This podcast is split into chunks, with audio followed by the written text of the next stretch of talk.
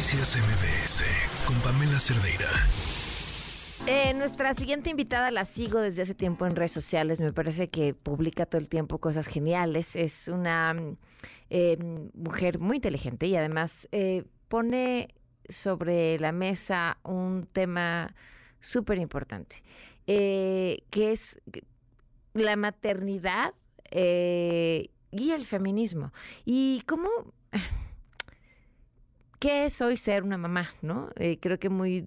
Y lo, pongo ahí como, como un algo o como un tema, porque durante mucho tiempo el, el ser mamá era, si eres mujer automáticamente tienes que querer ser mamá y ser mamá además de cierta forma. Si no, entonces eres una mala madre o eres una mala mujer.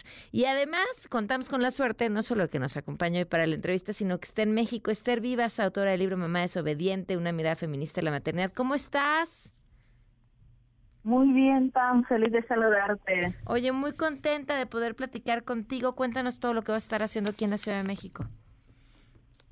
Sí, pues mira, mañana a las seis de la tarde presento el libro Mamá desobediente, una mirada feminista a la maternidad, cerca de la librería Utópica, y el viernes también a las seis de la tarde hago otra presentación con el Instituto Nacional de las Mujeres y estoy muy contenta por la acogida que han tenido las actividades, pues están ya llenísimas.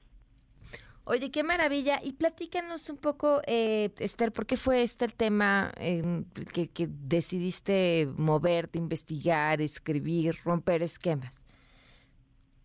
Porque una vez me quedé embarazada, tomé conciencia de cómo de invisible es la maternidad real, de cómo a menudo nuestra maternidad viene atravesada por la culpa, el malestar, la violencia, el abuso, pero hemos normalizado esta situación y entonces vemos la maternidad como una carga, cuando la maternidad tendría que ser fuente de disfrute y goce, pero a menudo no es así. Entonces, mi objetivo con el libro Mamá desobediente era poner esa maternidad real, ese sufrimiento, esas contradicciones que tenemos como madres encima de la mesa para reconocernos en las experiencias maternas que vivimos y reconciliarnos con estas. ¿Qué es lo primero que habría que romper?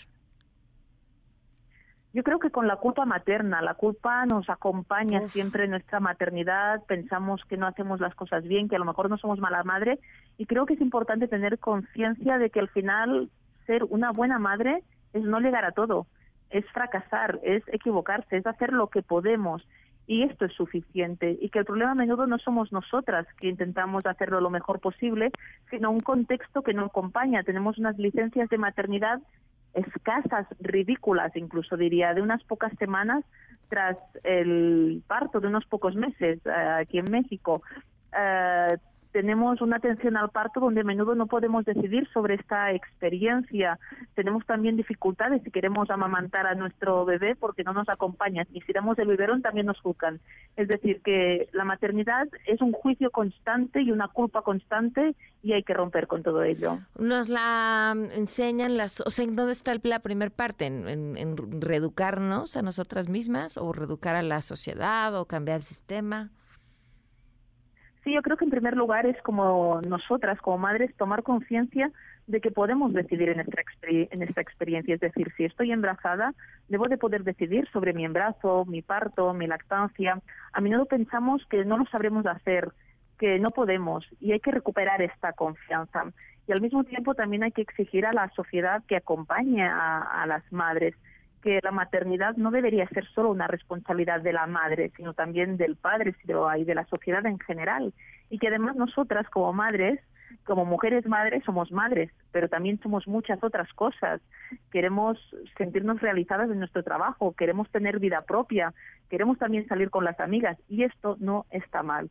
Es decir, la sociedad debe entender que más allá de madres somos mujeres también con otros intereses e inquietudes y esto está bien.